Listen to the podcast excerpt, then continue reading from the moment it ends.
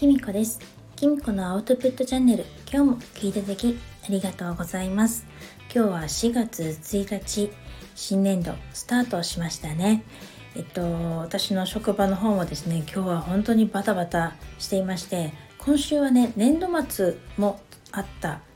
の1週間だったのでもうきその一昨日の31日もすごくバタバタしてたんですけれどもこの1日もですねとってもバタバタした一日になりました。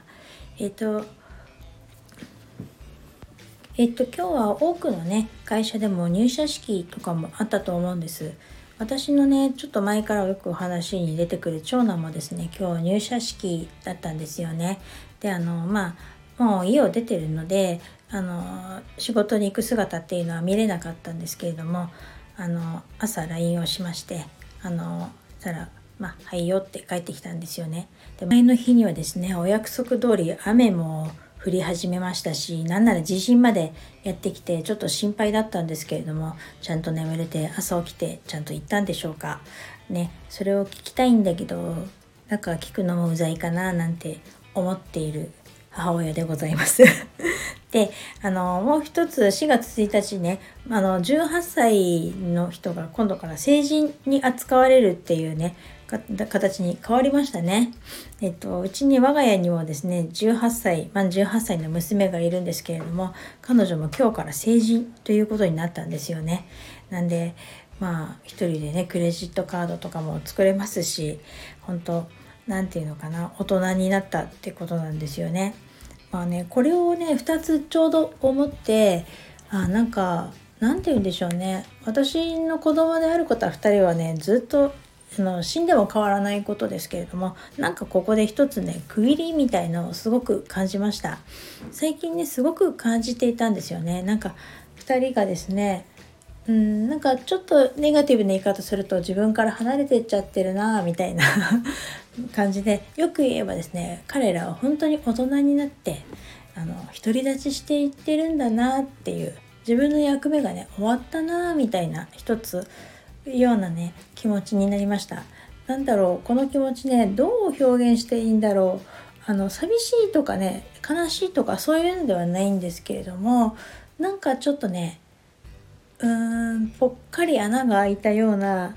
あのなんだ気が楽になったような 何とも言えないねこの同じような経験されてる先輩にぜひぜひきあの 聞きたいなと思うんですけどこのね何とも言えない気持ちを今味わっています。ね、それだけ私は子離れしていないんだなということもですね同時にとても実感しました。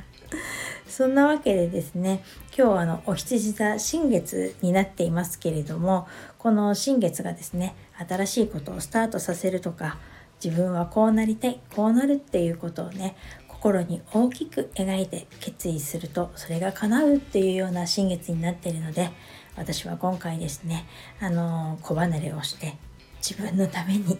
生きていくぞということをですねまず一つ決意しました。